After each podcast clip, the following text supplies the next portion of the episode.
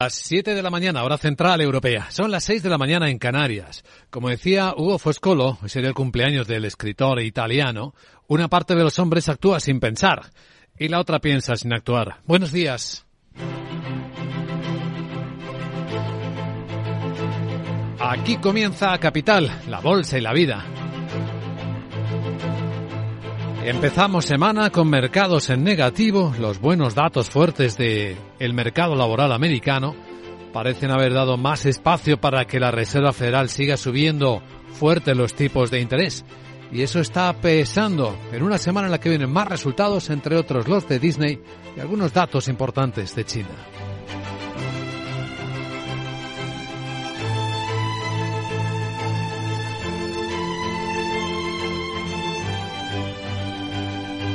Capital, la Bolsa y la Vida.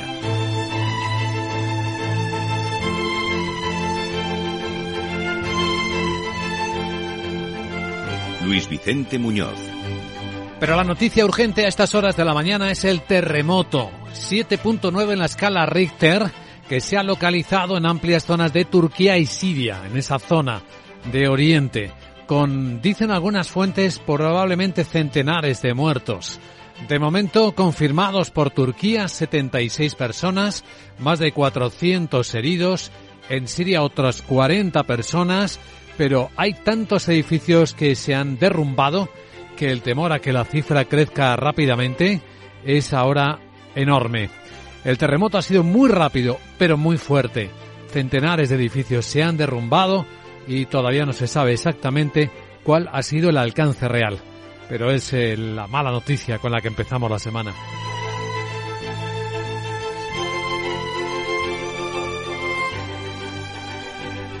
También empezamos la semana con tensiones diplomáticas aparentes, no parece que muy profundas, después de que Estados Unidos derribara el globo espía chino, que durante más de una semana ha estado volando sin rumbo sobre territorio americano. Finalmente lo han abatido, a China le han mucho, pero vamos, de momento solo estamos con el, las expresiones, no hay mucho más allá. Mientras que en el lado europeo, nada nuevo sobre la guerra en Ucrania, con el presidente ucraniano Volodymyr Zelensky esperando o temiendo que con el aniversario que se va a producir este mes de la invasión rusa pase algo más. Mientras Dice que hay muchos eh, informes de que los invasores quieren hacer algo simbólico en febrero para intentar vengarse de las derrotas del año pasado. Observamos, dice Zelensky, ese aumento de la presión en varias zonas del frente, así como la presión en el espacio informativo. La situación es muy dura en la región de Donetsk. Hay combates encarnizados.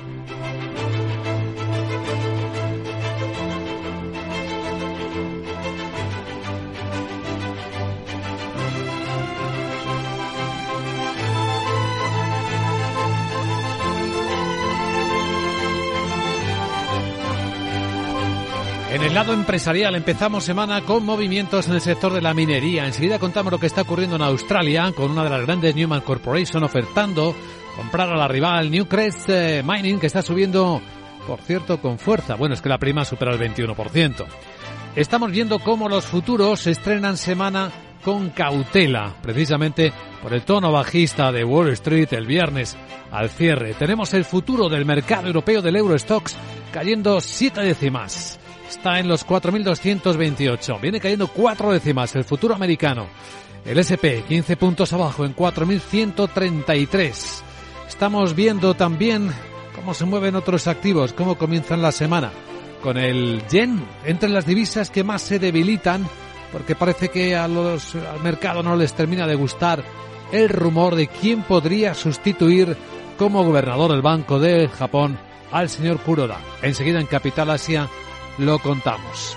De momento, el euro dólar se mantiene en 1,08 según veo en las pantallas de XTV los niveles de la pasada semana.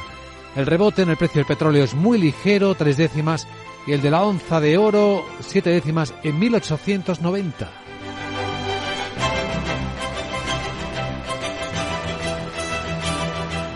Valor añadido en Capital Radio. Nos acompañará en una hora en directo David Cano, socio de analistas financieros internacionales de AFE, director general de AF Inversiones Globales para situar la escena, los desafíos económicos, la evolución de la economía y las oportunidades que puede haber en los mercados.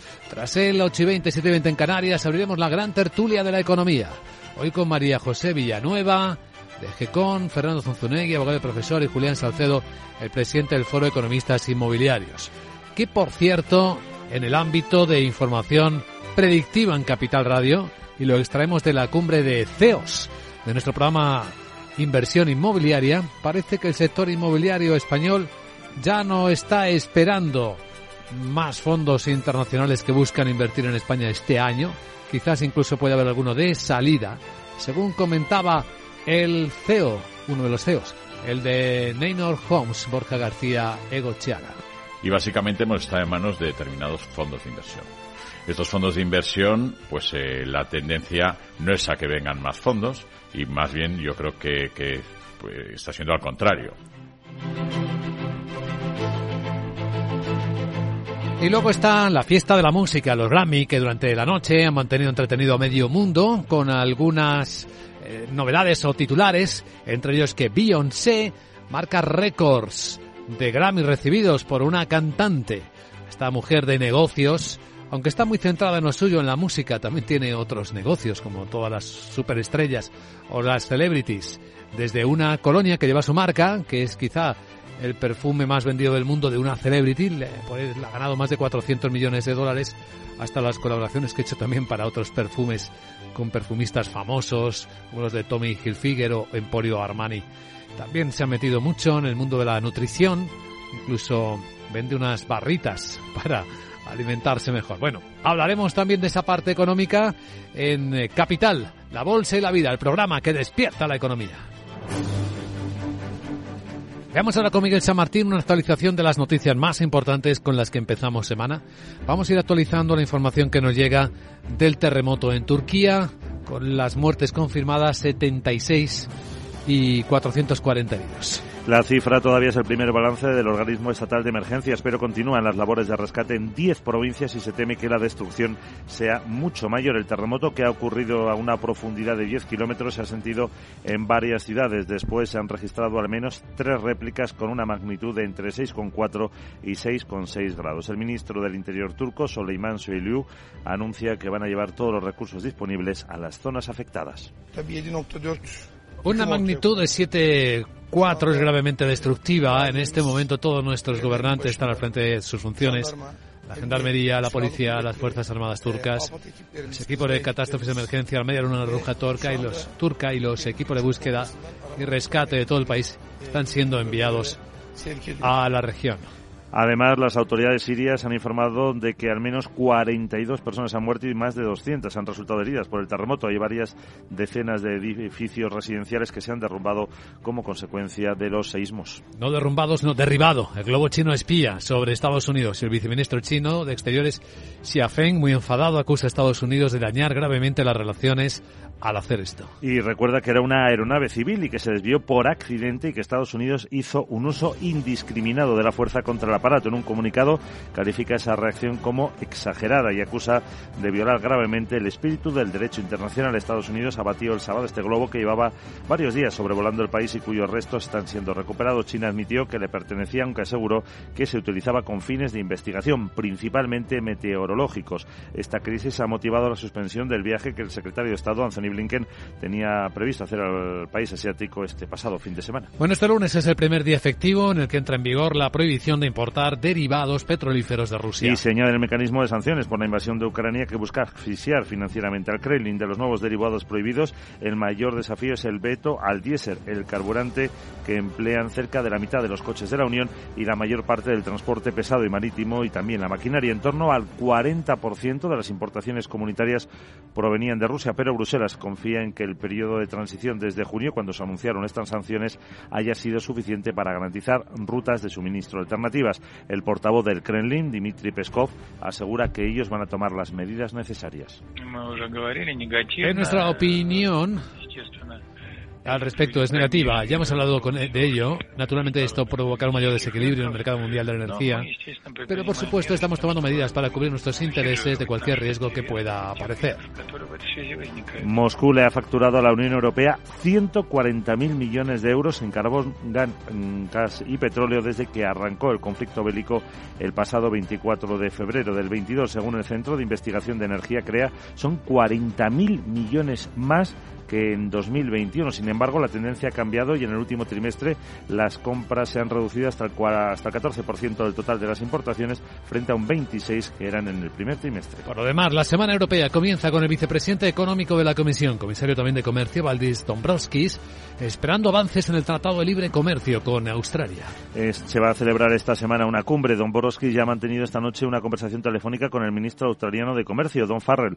Esta estrategia enfocada en competir con garantías con Estados Unidos o China pasa por facilitar los subsidios al sector, acelerar permisos, mejorar el acceso a materias primas clave o firmar nuevos acuerdos comerciales. Y después, el ministro de Comercio de Australia se ha reunido de forma virtual también con su homólogo chino en el primer encuentro en tres años con el objetivo de que Pekín levante las medidas impuestas contra varios productos australianos. A ver si se descongela esa relación tensa entre Australia y China con la reapertura china.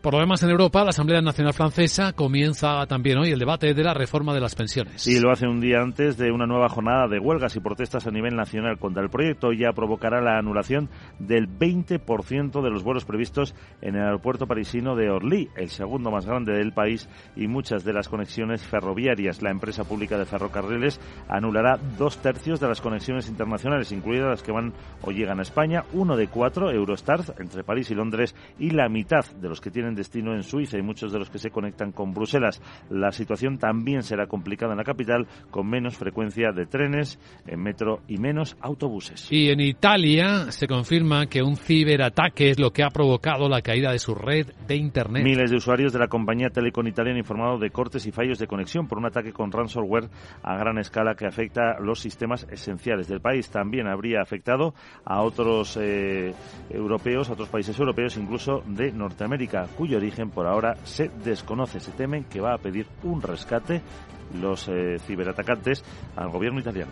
En España, el Ministerio de Transportes asegura que el error de cálculo de los nuevos trenes de mercancías que no caben por los túneles de Cantabria y Asturias no han supuesto ningún gasto público. Y que lo único que implica es un rediseño. Eso sí, supone un retraso en la fabricación, así que no entrarán en funcionamiento este año como estaba previsto, sino que se pospone a 2026.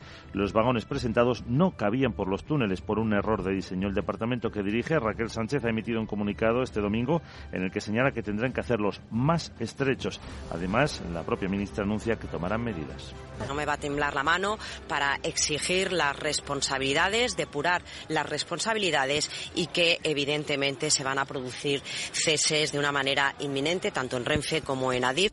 El presidente de Cantabria, Miguel Ángel Revilla, la comunidad más afectada, lo ha calificado de chapuza monumental. Bueno, echemos un vistazo a la agenda de este lunes, sexto día del mes de febrero. Hola Sara Voz, muy buenos días. Muy buenos días Luis Vicente. Tuda y lunes, Alemania publica los pedidos de fábrica de diciembre que podrían subir y emite deuda a tres y nueve meses. En la zona euro se conocerá el índice Sentix de confianza de los inversores de febrero, para el que se espera una mejora y en España el CIS publica el avance de resultados del índice de confianza del consumidor de enero. También conoceremos las ventas al por menor de la eurozona de diciembre y Francia emite deuda con varios vencimientos. Y esta tarde la presidenta del PCE Christine Lagarde participa en una reunión con el presidente del Consejo Europeo Charles Michel, y la presidenta de la Comisión Ursula von der Leyen entre otros. En Estados Unidos se divulga el índice de tendencias de empleo de la Conference Board. El Banco de Pagos Internacionales presenta las perspectivas económicas para el 2023. Hoy tengo poca batería porque me tira a Otto a la noche viendo los premios Grammys esos a ver si me daban alguno por mis villancicos o mis rimas mejores que las del Bad Bunny que tiene nombre de conejo de dibujos animados. Pero, ¿sabes qué? Que al final na, no me he llevado ni uno. ¿A que es sorprendente? Em, Un chasco, oiga. ya. Tendré que seguir cantando. Eh, sí, Chao. sí, sí, pero competir con Beyoncé pues es bastante duro, lo entendemos. Y con Rosalía. Bueno, de eso hablaremos también en algunos minutos después, de situar la escena ahora de los mercados en Capital Asia, donde también están pasando cosas interesantes. Capital, la bolsa y la vida. Con Luis Vicente Muñoz. La fibra tardó décadas en inventarse, el almacenamiento en la nube, años, y el wifi, ni te cuento. Pero dar el primer paso hacia la digitalización de tu negocio te llevará menos de un minuto. Contrata fusión digital con fibra hasta un giga, centralita en la nube, líneas fijas y móviles. Y ahora, además, llévate móviles de alta gama desde cero euros. Infórmate en el 1489 o en telefónicaempresas.es. ¿Comenzamos? Tienes claro lo que quieres. En Cuchabank te lo ponemos fácil. Hipotecas Cuchabank, donde terminan las comparaciones. Más info en cuchabank.es. Torre Emperador Castellana. Una de las cinco torres de Madrid pone a tu disposición espacios de oficinas sostenibles para alquilar que se adaptan totalmente a tus necesidades. Con un entorno y vistas inmejorables, buenas conexiones de transporte y unos servicios de gestión únicos que harán mucho más especial el día a día de tus empleados. Torre Emperador Castellana, donde los negocios hacen negocios.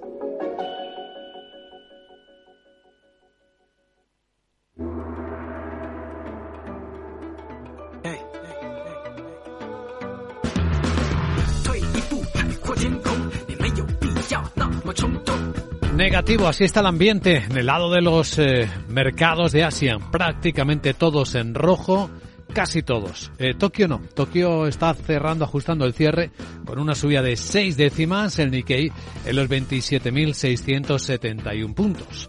Con el país buscando ya sucesor para el gobernador del Banco Central, para el señor Kuroda, cuyo mandato vence en el mes de abril. ¿De quién se habla, Sandra Torreciller? Buenos días. Buenos días. Eh, Pues se habla de posible sustituto de Kuroda del vicegobernador Masayoshi Amamiya. El mandato de Kuroda termina el 8 de abril y este eh, subgobernador Amamiya tiene 67 años y según los analistas no implicaría muchos cambios, seguiría la política de flexibilización monetaria que ha llevado a cabo Kuroda durante la última década y eso no les está convenciendo, eh, sobre todo en las divisas donde estamos viendo de nuevo al yen tocar un mínimo, eh, mínimos que nos veíamos desde hace un mes, aunque sí está beneficiando al índice Nikkei que, como comentabas está subiendo. El Banco Central se encuentra bajo presión por su política monetaria con tipos negativos que contrasta con las subidas de tasas de otros bancos centrales como la Reserva Federal o el Banco Central Europeo y que ha provocado las caídas del yen.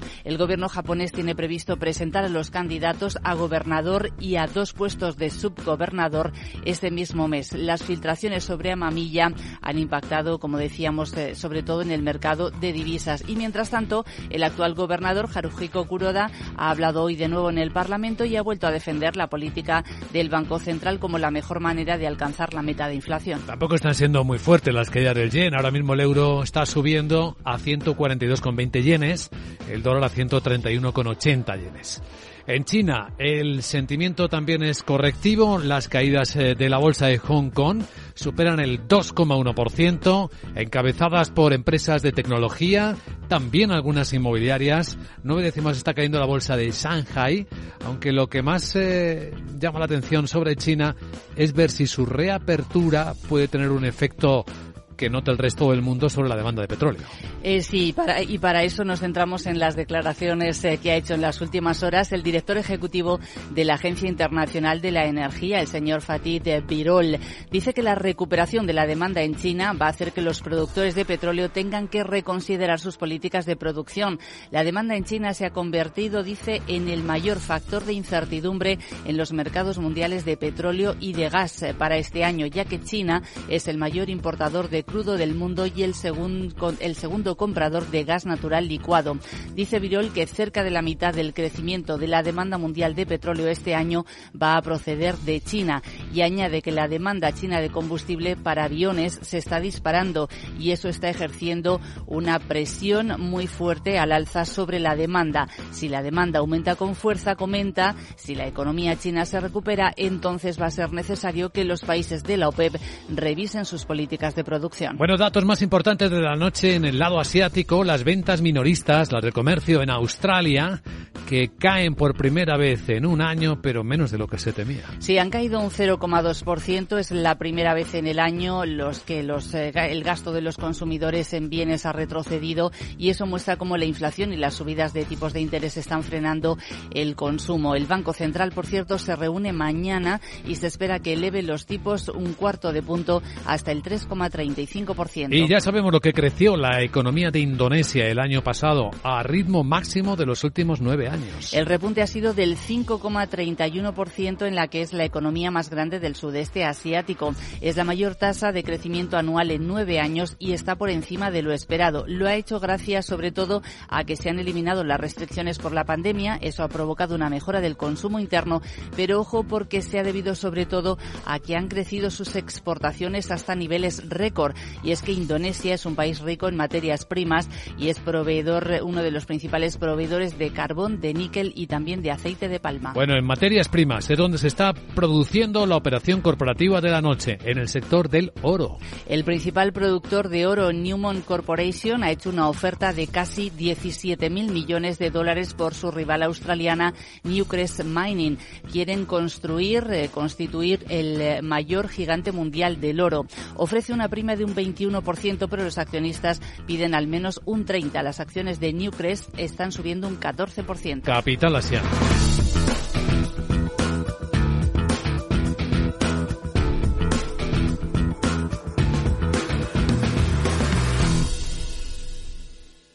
Capital, la Bolsa y la Vida, con Luis Vicente Muñoz. Protagonistas del día, protagonistas de la semana, la banca, de nuevo, en primer lugar, Laura Blanco, buenos días. Buenos días, topar las hipotecas, tema que sigue resonando en la actualidad económica de nuestro país. ¿Y qué hace la banca? Pues responder en Capital Radio a Yolanda Díaz y a Ione Belarra. La salida es la congelación. Que hay que topar las hipotecas a tipo variable que es indecente. Pues la banca responde a la petición de Unidas Podemos de topar hipotecas en un contexto en el que, recordemos, hace un año el Euribor estaba en negativo y ahora, bueno, el cierre mensual de enero supera el 3,3%. Bueno, ¿Qué responde la banca? Lo ha hecho en Capital Radio, lo ha hecho la CECA, la segunda de las patronales bancarias, lo ha hecho su portavoz, Alberto Aza. Y lo primero que nos dice es, apenas lleva en vigor un mes el código de nuevas prácticas. Hay que dejar que ese código, su aplicación, coja un poco de fuerza, porque precisamente lo que hace el código es establecer más escenarios para aliviar la carga hipotecaria de las familias más vulnerables. Nos parece un poco desconcertante que se planteen ahora otras propuestas, sobre todo cuando estas medidas que acordamos con el Gobierno han entrado en vigor el día 1 de enero. ¿no? Y, además, pues desde el sector es que tenemos plena confianza en que estas medidas eh, son las adecuadas, ¿no? Y, por lo tanto está claro que debemos darnos por lo menos un tiempo ah, para poder hacer valoraciones sobre la adecuación de estas medidas. Recordemos que cuando se presenta este código en noviembre de 2022, hace apenas tres meses, se explica que un millón de tenedores de hipotecas podrían beneficiarse de las medidas, entre ellas, pues poder reestructurar eh, el préstamo a un tipo de interés más bajo en los cinco años en los que se puede acoger a la carencia del principal, aceptando el concepto de vulnerable o permitiendo, por ejemplo, que rentas familiares de hasta 29.400 euros puedan congelar la cuota hasta 12 meses con un tipo de interés menor al principal aplazado y alargar la vida del préstamo hasta siete años. Bueno, esas son algunas de las medidas que incluye el código, pero hay más. Recuerda la CECA, recuerda a su portavoz Alberto Ace en Capital Radio, que es que la mora realmente no ha aumentado, no está aumentando en la banca la morosidad hoy está en unos niveles bajos, incluso más bajos que antes de la pandemia. Y aquí la explicación fundamental es que el empleo está resistiendo, y está resistiendo mejor de lo que podíamos haber previsto inicialmente cuando el BCE empezó a subir los tipos eh, de interés, ¿no? Y esto, pues claramente es fundamental, porque esto es lo que ayuda a preservar las rentas de las familias. Bueno, y tercer asunto, quizás hacer una valoración de un futurible, de una idea que se ha lanzado al aire, no sea lo serio, no sea lo adecuado para el sector tampoco me parece que estemos en condiciones ahora eh, de hacer cualquier pronunciamiento sobre un hipotético impacto que pudiera tener el tope a las hipotecas sobre el sector bancario, ¿no?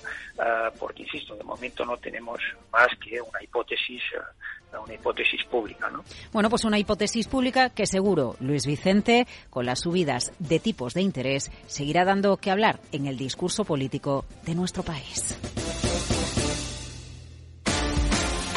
Bueno, y si examinamos el mayor efecto que tenemos en los mercados en el comienzo de la semana, es lo que dejó en el aire el viernes el dato de empleo en Estados Unidos tan fuerte.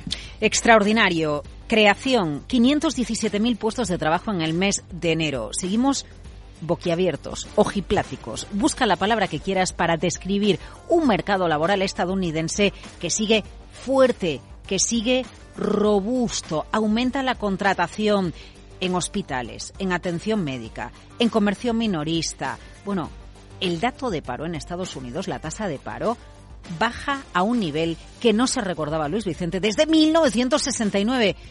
¿Tiene problemas este dato? Claro que tiene problemas. El principal problema es que con un mercado laboral fuerte, Jerome Powell, la Reserva Federal, el FON, tiene margen para seguir subiendo los tipos de interés. El primero en reaccionar el viernes fue el mercado de bonos americano, el 10 años, que estaba en el 3,39 el jueves y se fue al 3,53%. Director de riesgos de Buri, Enrique Díaz Álvarez. Es una economía que está en pleno empleo, incluso más allá del pleno empleo. Eh, claramente, incluso con los tipos al 5% que vamos a tener pronto, no es suficiente, un nivel suficiente para restringir significativamente la economía norteamericana. Y la verdad es que no solamente no vemos ninguna, ningún atisbo de recesión, sino que estamos viendo un, segundo gran impulso en, en mercado laboral norteamericano. Así que va a seguir eh, dando que hablar y que analizar. Este dato de empleo por cierto, hay algunas voces que nos recuerdan que el dato está un poquito distorsionado porque se ha actualizado los términos de, desestacionalización del dato y que tenemos que dar un poquito más de aire, más datos para creernos si la fortaleza del mercado laboral americano es la que muestra el mes de enero o está un poquito distorsionado el, dato, la cifra? Pues esta es la influencia más importante con la que comienzan los mercados esta semana. Y la otra, dale al gramófono.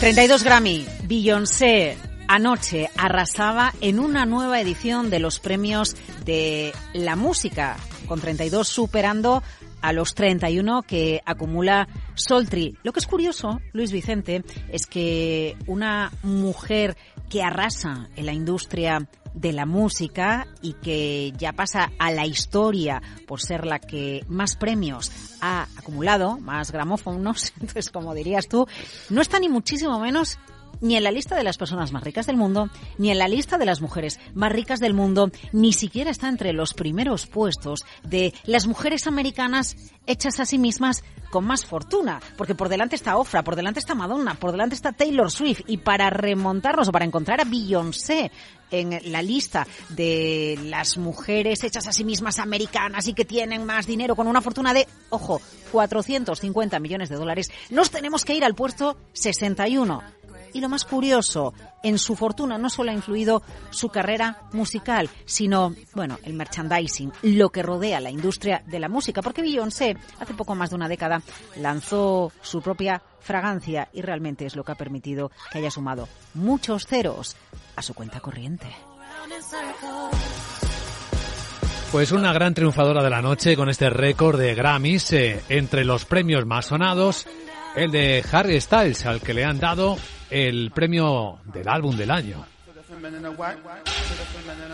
Capital, la Bolsa y la Vida, el programa de radio que despierta la economía, con Luis Vicente Muñoz.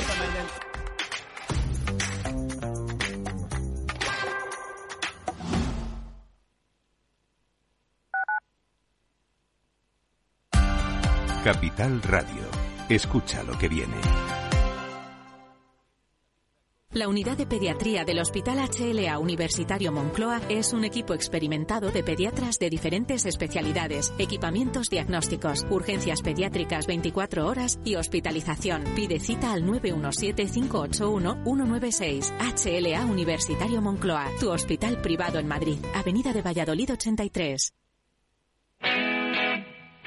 Todos los lunes de 11 a 12 de la mañana en Capital Radio tienes una cita con Rock and Talent un programa diferente que combina el talento con las canciones de rock más inspiradoras. De la mano de Paloma Orozco conocerás gente emprendedora, las startups más novedosas y las ideas más originales del mundo de la gestión. Rock and Talent. Los lunes nunca fueron tan sorprendentes.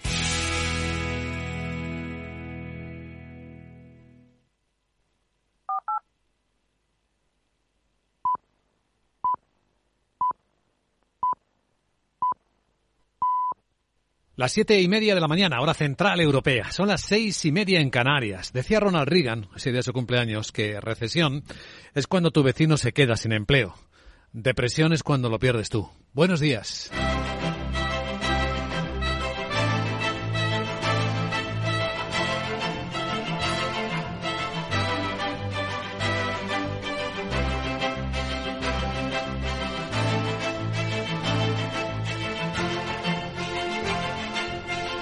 Capital, la Bolsa y la Vida, con Luis Vicente Muñoz.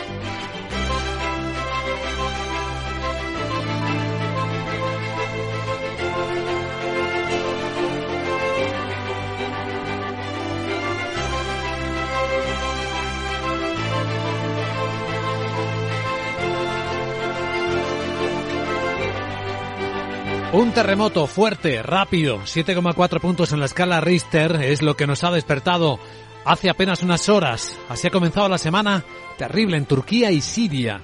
Ahí puede haber centenares de muertos. De momento confirmados 76 en Turquía, 40 en Siria. Se han derrumbado centenares de edificios y hay mucha gente a estas horas bajo los escombros.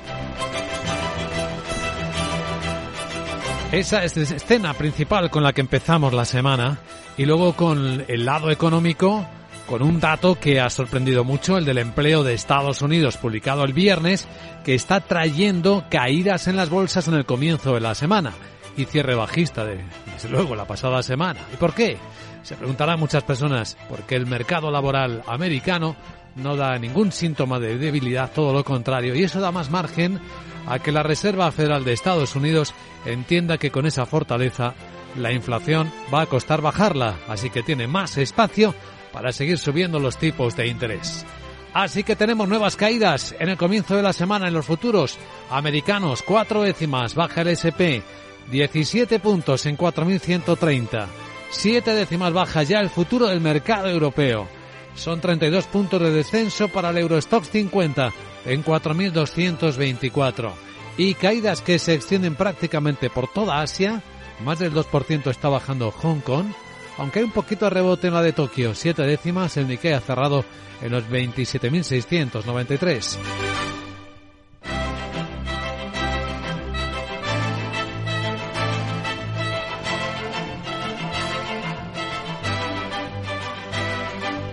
La semana comienza esperando más resultados empresariales, los de Disney, los de muchas minoristas, nos permitirán ir viendo el detalle de cómo marcha la economía. En el lado empresarial una gran operación empieza también a animar la semana en el sector del oro, de la minería de oro, tras la oferta en Australia de Newmark Corporation por su rival Newcrest Mining, prima del 21%, estamos hablando de más de 17 mil millones de dólares que se invertirían para crear la mayor empresa minera del, de oro del mundo, aprovechando también quizás la recuperación de los precios del oro, que desde que comenzara el año están más sólidos que como lo terminaron. Ahora mismo la onza está cotizando en las pantallas de XTV a 1.890 dólares, con un euro a 1,08 dólares. En clave, economía, y visión y predicción. Hoy nos va a acompañar David Cano, socio de analistas financieros internacionales, director general de AF Inversiones Globales, a las 8 y 10, 7 y 10 en Canarias. Tras él estaremos en la gran tertulia de la economía con Julián Salcedo, María José Villanueva y Fernando Zunzunegui hasta que abran las bolsas. Y ahí iremos situando las otras claves y los protagonistas del comienzo de la semana. Que trae por el lado asiático una reunión comercial que habla de deshielo entre Australia y China. Saben que China impone aranceles a los australianos. En una primera conversación entre los ministros de Comercio también hablan de la reapertura china y de cómo esto puede empezar a cambiar las cosas por ese lado, en el que hay países que muestran fortaleza económica como Indonesia, con un crecimiento de su economía del 5,3%. El año pasado es el ritmo más fuerte de los últimos nueve. Incluso las correcciones, como en Australia de las ventas minoristas, de dos décimas en el último mes, han sido más suaves de lo esperado.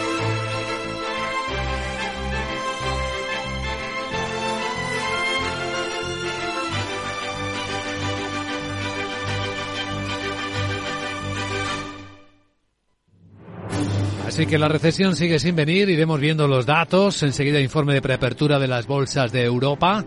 Después de recorrer con Miguel San Martín algunas de las claves que hoy nos están despertando, incluido ese terrible terremoto que ha tocado dos regiones de Turquía y Siria y que ha dejado centenares de que podría haber dejado centenares de muertes. ¿Qué es lo que sabemos hasta ahora, Miguel? Buenos días. Pues eh, que esa cifra que apuntabas de unos 76 eh, fallecidos y casi ya son 500 las, eh, las personas heridas es solo un primer balance del organismo estatal de emergencias porque continúan las labores de rescate en 10 provincias. Se teme que la destrucción sea mucho mayor. Se habla ya de cientos de edificios destruidos. También ha caído un hotel entero en la región de Adana. El terremoto ha ocurrido en una profundidad de 10 kilómetros y se ha sentido en varias ciudades. Después se han registrado al menos tres réplicas importantes de entre 6,4 y 6,6 grados.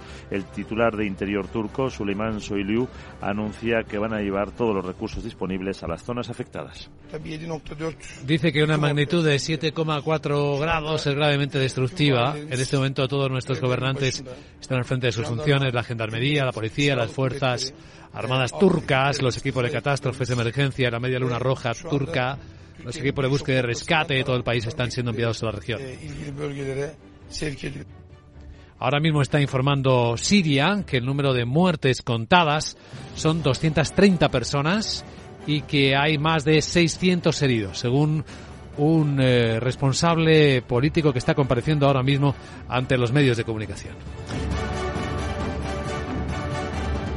Y en clave geoestratégica, el viceministro chino de Asuntos Exteriores, Xie Feng, comparece muy enfadado acusando a Estados Unidos de dañar gravemente las relaciones después de que los americanos hayan optado por derribar el supuesto globo espía que sobrevolaba en la última semana su espacio aéreo. Pero este viceprimer eh, eh, ministro chino de Exteriores sí indica que era eh, una aeronave civil que se desvió por accidente y que Estados Unidos hizo un uso indiscriminado de la fuerza contra el aparato. En un comunicado califica esa reacción como exagerada y les acusa de violar gravemente el espíritu del derecho internacional. Recordamos que Estados Unidos abatió el sábado el globo que llevaba varios días sobrevolando el país y cuyos restos están siendo recuperados. China sí admitió que le pertenecía, aunque aseguró que no era ningún espía, sino que se utilizaba con fines de investigación principalmente meteorológicos. Una crisis que ha motivado la suspensión este fin de semana que el secretario de Estado Anthony Blinken tenía previsto hacer al país asiático. Bueno, este lunes es el primer día efectivo de la entrada en vigor de la prohibición de importar derivados petrolíferos de Rusia. Que se añade al mecanismo de sanciones por la invasión de Ucrania que busca asfixiar financieramente al Kremlin.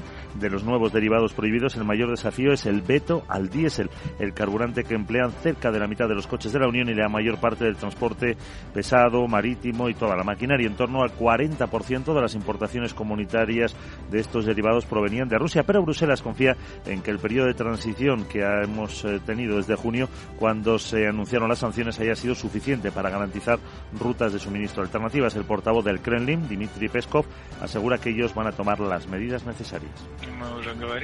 Nuestra opinión eh, respecto es negativa, dice el portavoz del Kremlin. Ya hemos hablado de esto Naturalmente, esto va a provocar un mayor desequilibrio en el mercado mundial de la energía. Y, por supuesto, estamos tomando medidas para cubrir nuestros intereses de cualquier riesgo. Moscú le ha facturado a la Unión Europea 140.000 millones de euros en carbón, gas y petróleo desde que arrancó el conflicto bélico hace, ya casi un año. Según el Centro de Investigación en Energía, CREA son 40.000 millones más en 2022 que en 2021, aunque la tendencia ha ido cambiando y en el último trimestre las compras se han reducido un 14%. Hablando de riesgos, el presidente ucraniano Volodymyr Zelensky cree que existe uno de que Rusia prepare una acción militar simbólica por el primer aniversario del inicio de la invasión. Y con el objetivo de vengar las derrotas del último año, además apela a la unidad y anuncia un nuevo paso para limpiar al enemigo interno que se ha sumado a la agresión extranjera desde la retaguardia ucraniana. En referencia a los ceses por corrupción, Zelensky reconoce que la situación es muy difícil en Bakhmut y en Buledar, en la región del Donetsk. Por difícil que sea y por fuerte que sea la presión, dice Zelensky, tenemos que aguantar. Tenemos que aprovechar cada día y cada semana para reforzar nuestra defensa en el frente, para consolidar nuestra posición internacional, para aumentar la presión sobre Rusia. Tenemos que dar a nuestro pueblo nuevas oportunidades para sobrevivir en estos tiempos difíciles. No tenemos otra alternativa que defendernos y vencer. El jefe de la inteligencia militar, Kirilo Budanov, eh, parece que va a reemplazar a Oleksiy Reznikov como ministro de Defensa de Ucrania, a cambio tras unos escándalos de corrupción. Según ha desvelado un diputado del país, Reznikov será nombrado ministro de Industrias Estratégicas. Bueno, ¿qué está pasando? ¿Qué va a pasar hoy en Europa? En Francia, la Asamblea Nacional va a debatir la reforma de las pensiones. Y lo hace un día antes de una nueva jornada de huelgas y protestas a nivel nacional contra este proyecto. Hoy ya va a provocar la anulación de un 20% de los vuelos previstos en el aeropuerto parisiense de Orly, el segundo más grande del país, y muchas de las conexiones ferroviarias. De hecho, la empresa pública de ferrocarriles va a anular dos tercios de las conexiones internacionales, incluidas las que van o llegan a España, una de cada cuatro Eurostars entre París y Londres, y la mitad de los que tienen destino en Suiza, así como muchos de los que conectan con Bruselas. La situación será también complicada en la capital, con menos frecuencia de metro y autobús. Bueno, Internet se ha caído en Italia, parece que se debe a un ciberataque. Muchos miles de usuarios de la compañía Telecom Italia han informado de cortes y fallos de conexión por un ataque con ransomware a gran escala que afecta a los sistemas esenciales del país. También habría afectado a otros países europeos, incluso de Norteamérica, cuyo origen todavía se desconoce. Bueno, y en España empieza la semana con el Ministerio de Transportes asegurando que el error en los nuevos trenes de cercanías destinados a Cantabria y Asturias, que no caben en por los túneles, no ha supuesto ningún gasto público. Pero que sí eh, implica un rediseño y un retraso en la fabricación, así que no entrará en funcionamiento este año, sino que se pospone a 2026. Los vagones presentados no cabían, como decías, por los túneles por ese error de diseño. El departamento que dirige Raquel Sánchez ha emitido un comunicado este domingo en el que señala que tendrán que hacerlos más estrechos. Además, la ministra anuncia que tomarán medidas. No me va a temblar la mano para exigir las responsabilidades, depurar las responsabilidades y que evidentemente se van a producir ceses de una manera inminente tanto en Renfe como en Adif. El presidente de Cantabria, Miguel Ángel Revilla, lo ha calificado de chapuza monumental. Bueno, y del fin de semana, pues tenemos a la ministra de Derechos Sociales, secretaria general de Podemos, y una Belarra, volviendo a cargar contra los empresarios y en particular contra los beneficios de las grandes entidades. Ha reiterado que la riqueza en España tiene nombre, por lo que mientras que Ana Patricia Botín siga nadando en billetes de 500 euros, la seguirá llamando avariciosa. Belarra ha asegurado que si se ganan 9.000 millones en un año no es un empresario, sino un usurero Además, insiste en que van a luchar para topar las hipotecas. Por mucho que ellos digan que son empresarios, cuando tú ganas 6.000 millones de euros en un año, 9.000 millones de euros en un año, tú no eres un empresario, eres un usurero. Y lo vamos a seguir diciendo, que hay que topar las hipotecas a tipo variable, que es indecente que le estén subiendo las cuotas 100, 200, 300 euros al mes a nuestra gente mientras ellos siguen haciéndose de oro. Bueno, pues en el sector profesional nadie sale de su asombro. Aquí en Capital Radio, el portavoz de la CECA, Alberto Aza, hablaba del desconcierto que están generando este tipo de acusaciones. Nos parece un poco desconcertante que se planteen ahora otras propuestas, sobre todo cuando estas medidas que acordamos con el Gobierno han entrado en vigor el día 1 de enero. ¿no? Y, y además, pues desde el sector es que tenemos plena confianza en que estas medidas eh, son las adecuadas, ¿no? Y, por lo tanto está claro que debemos darnos por lo menos un tiempo ah, para poder hacer valoraciones sobre la adecuación de estas medidas. Y en la agenda del lunes, a ver qué tenemos por delante. Hola, Sara Bot, buenos días. Muy buenos días Luis Vicente. Le recuerdo que es Tuda y lunes y que Alemania publica los pedidos de fábrica de diciembre que podrían subir y emite deuda a tres y nueve meses. En la zona euro se conocerá el índice Sentix de confianza de los inversores de febrero, para el que se espera una mejora. Y en España el CIS publica el avance de resultados del índice de confianza del consumidor de enero. También conoceremos las ventas al por menor de la eurozona de diciembre y Francia emite deuda con varios vencimientos. Y esta tarde la presidenta del BCE Christine Lagarde participa en una reunión con el presidente del Consejo Europeo Charles Michel y la presidenta de la Comisión Ursula von der Leyen entre otros. En Estados Unidos se divulga el índice de tendencias de empleo de la Conference Board. El Banco de Pagos Internacionales presenta las perspectivas económicas para el 2023. Ahora voy a ayudarte otra vez más. Venga. ¿Cómo comienzas con una cita, generalmente de alguien que cumple Eh. Hoy se celebra el de Robert Nesta. Ah. ¿Sabes quién es? A lo mejor Félix el duende tampoco. Ay. Ahí va la pista. Ah, Pues sí, Bob Marley Bob nació Marley. el 6 de febrero de 1945. Así que hoy hubiera cumplido, hubiera cumplido, vaya. Se me ha roto la calculadora, ahora haces tú las cuentas. A ver. Bueno, pues que sepas que entre otras cosas dijo que, en este gran futuro no puedes olvidar tu pasado. No sé qué quiere decir, pero queda chuli. Jeje. Hay otras que no te he dicho por si hay menores Bueno, escuchando. ya. Así que me voy. Chao. haces bien, querida Sara. Porque además viene pidiendo paso el informe de preapertura. Vamos a ver cómo van a empezar los mercados esta semana en Europa. Parece que con lo rojo. ¿Y quiénes serán los protagonistas? Luis Vicente Muñoz.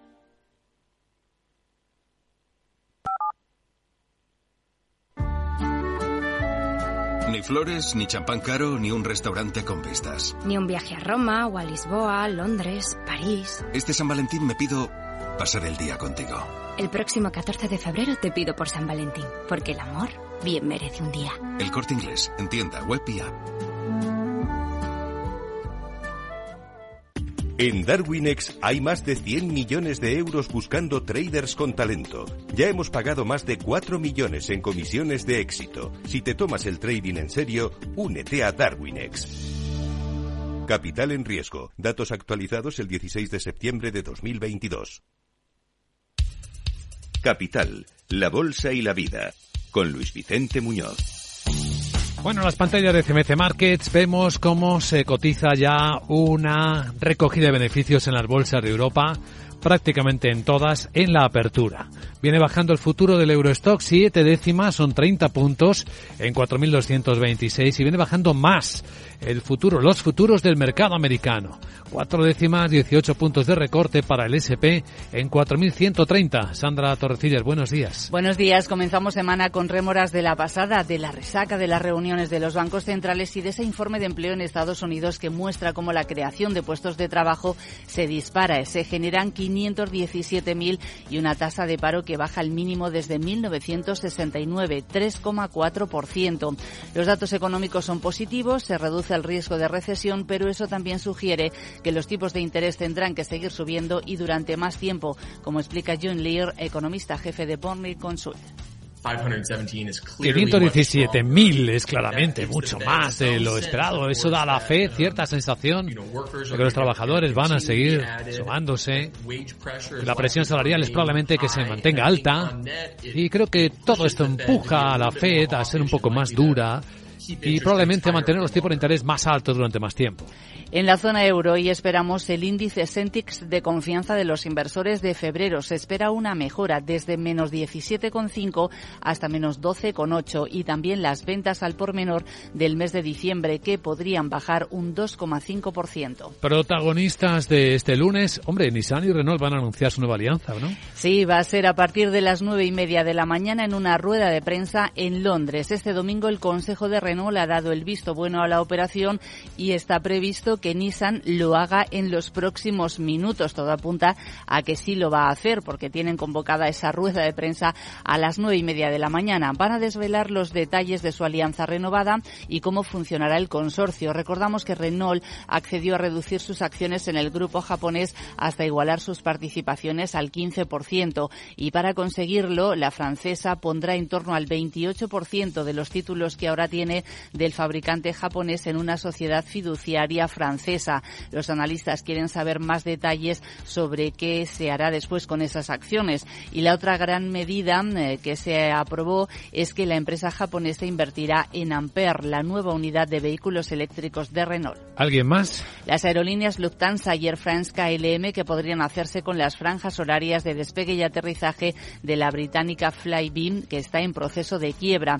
Y ojo a lo que ha dicho el consejero delegado de Nestlé en una entrevista en un periódico alemán. Dice que van a tener que seguir subiendo los precios de los alimentos este año porque tienen que compensar los mayores costes de producción que todavía no han trasladado totalmente a los consumidores. A continuación vamos a trazar la perspectiva desde Wall Street.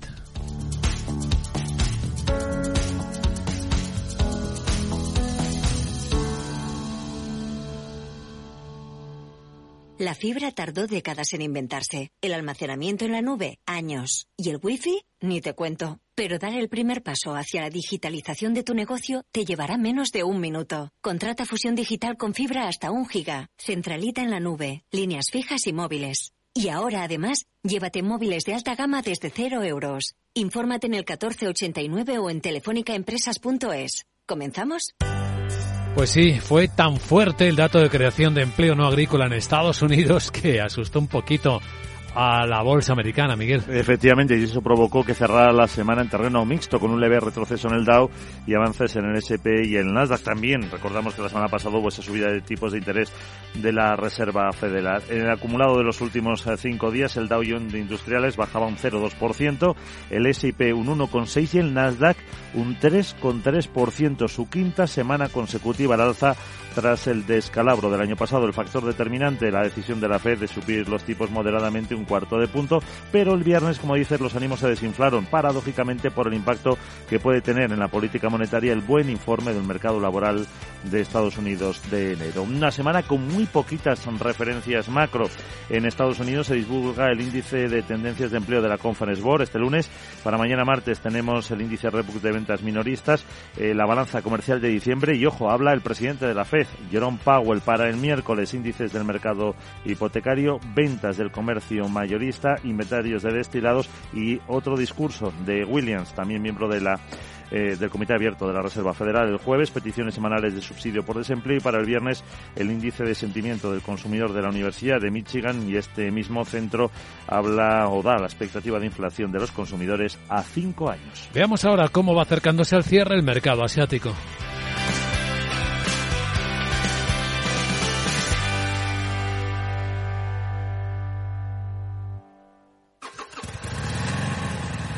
Moto.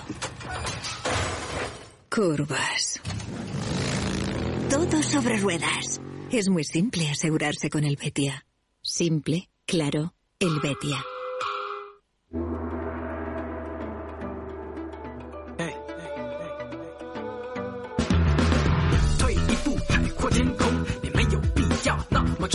Salvo Tokio que ha cerrado con una subida de siete décimas, ahí están buscando a quien sustituya al gobernador Kuroda, cuyo mandato vence en el mes de abril. Hoy había comentarios del subgobernador como posible candidato, lo que daría cierta idea continuista de la política ultralaxa.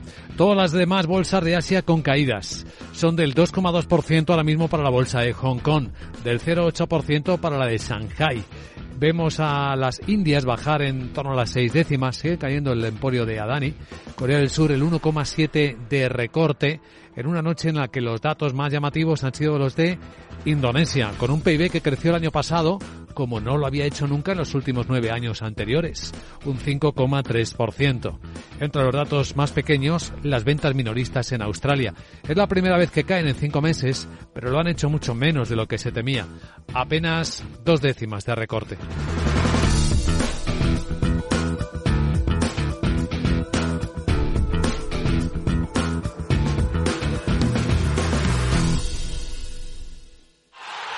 Acción! ¿La has visto? ¿Qué acción? Una acción gratis. Ahora consigue una acción gratis por hacerte cliente de XTB y descubre cómo se siente un inversor en bolsa. Descarga la app de inversión de XTB, hazte cliente, haz tu primer depósito de cualquier importe y disfruta de tu acción gratis para empezar a invertir. Invertir implica riesgos. Términos y condiciones de la promoción en xtb.com.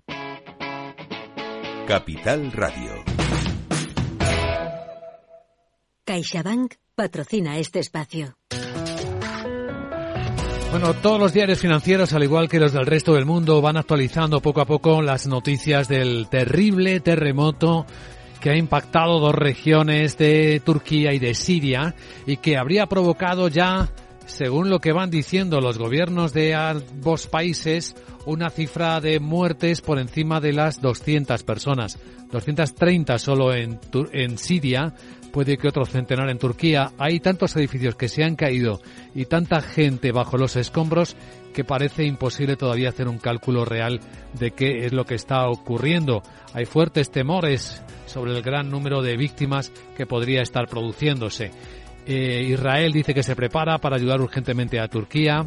Turquía ha pedido ayuda internacional porque dice que no puede hacer frente al desastre, a la magnitud de este terremoto en Italia acaban de lanzar un preaviso de tsunami que podría afectar a sus costas debido al movimiento de las aguas en el, en el Adriático, en, en parte del Mediterráneo también. La información ahora mismo está agolpándose, intentando eh, esclarecer qué mayores efectos se producen con todo esto. Aparte del terremoto, la portada de Financial Times habla de China y de cómo reprende duramente a Estados Unidos por la decisión de derribar el globo espía. La Marina comenzó la operación de recuperación de los restos en una embarcación que estuvo a la deriva sobre el país durante una semana. Bueno, la embarcación aérea, el globo aerostático se refiere. En Estados Unidos también hablan de esta cuestión. Asegura el diario americano que las incursiones previas de globos aerostáticos chinos sobre Estados Unidos no fueron detectadas hasta ahora. Las autoridades dicen que las intrusiones anteriores de naves de vigilancia en Estados Unidos probablemente fueron de corta duración.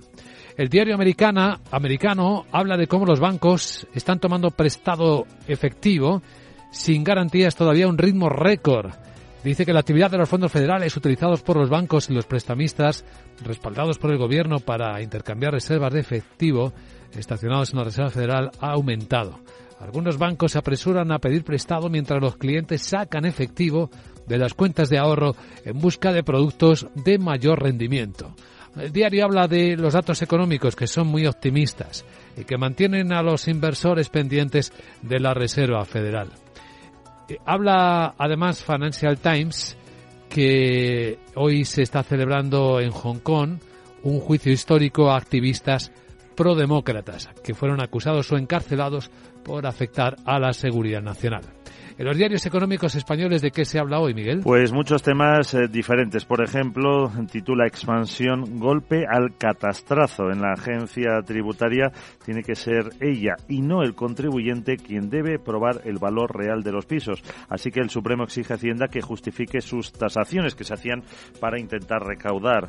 Dice el principal titular de cinco días, los hoteles de lujo en Madrid suben la noche a 520 euros y rebasan a Barcelona. La irrupción de Four Seasons o Marriott dispara las tarifas. La ciudad condal, que era el epicentro del sector de lujo, se queda en 400 euros de media. Y en el economista, el primer titular es que el coste del capital de la banca es nueve puntos mayor que su rentabilidad. Las entidades no llegan a lo que el mercado cree que debe rendir la inversión. En cinco días, entrevista con el secretario general de, vicesecretario general del PP, Juan Bravo, es el responsable de la política económica, dice que los beneficios extra deben grabarse, pero de acuerdo con Europa. Y también dice cinco días que Putin tiene una gasolinera low cost a las puertas de Ceuta. Y es que eh, las aguas internacionales de Gibraltar se convierten en pieza clave de Rusia para esquivar estas acciones de Occidente que entraban ayer en vigor. Eh, también en clave energética, el economista dice que Carrefour pone fin a la exclusividad con Cepsa y abre tiendas con Repsol y BP. Y en el diario Expansión dice que la quiebra de Abengoa sacude el pool eléctrico. También habla de Infineon, ASML o el Santander, que son las estrellas de la bolsa europea. Más eh, asuntos, dice cinco días que los grandes mercados del coche eléctrico dan marcha atrás en las ayudas y que los costes de los futuros almacenes nucleares elevan la tasa a las eléctricas. En el economista dice que España pagará un 20% más de intereses por deuda en 2025. La factura será 12.000 millones más cara y que las empresas frenan la subida de sueldos en sus ofertas. También habla de las claves para evitar el impacto del veto al petróleo ruso. Dice que si se buscan planes de fidelización ah, podemos abaratar el litro hasta 40 céntimos. Y por último, dice que Hacienda detecta un pago oculto de Piqué tras cobrar 4 millones de Arabia Saudí. ¿Qué dirá Shakira?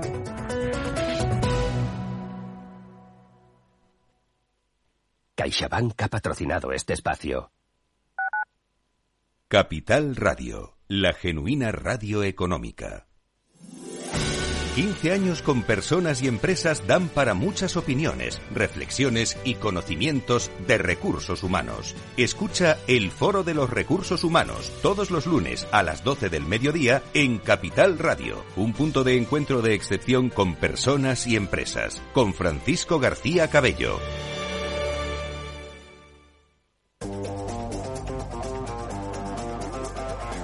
Hoy estás aquí y mañana... En cualquier parte. Llega a Capital Radio el primer programa sobre el metaverso de la radio. Todos los lunes a las dos y media de la tarde nos desplazamos por las ondas a diferentes universos con Selena Niezbala y el equipo de la Frontera VR. Sintoniza Metaverso en la Frontera y teletranspórtate con nosotros.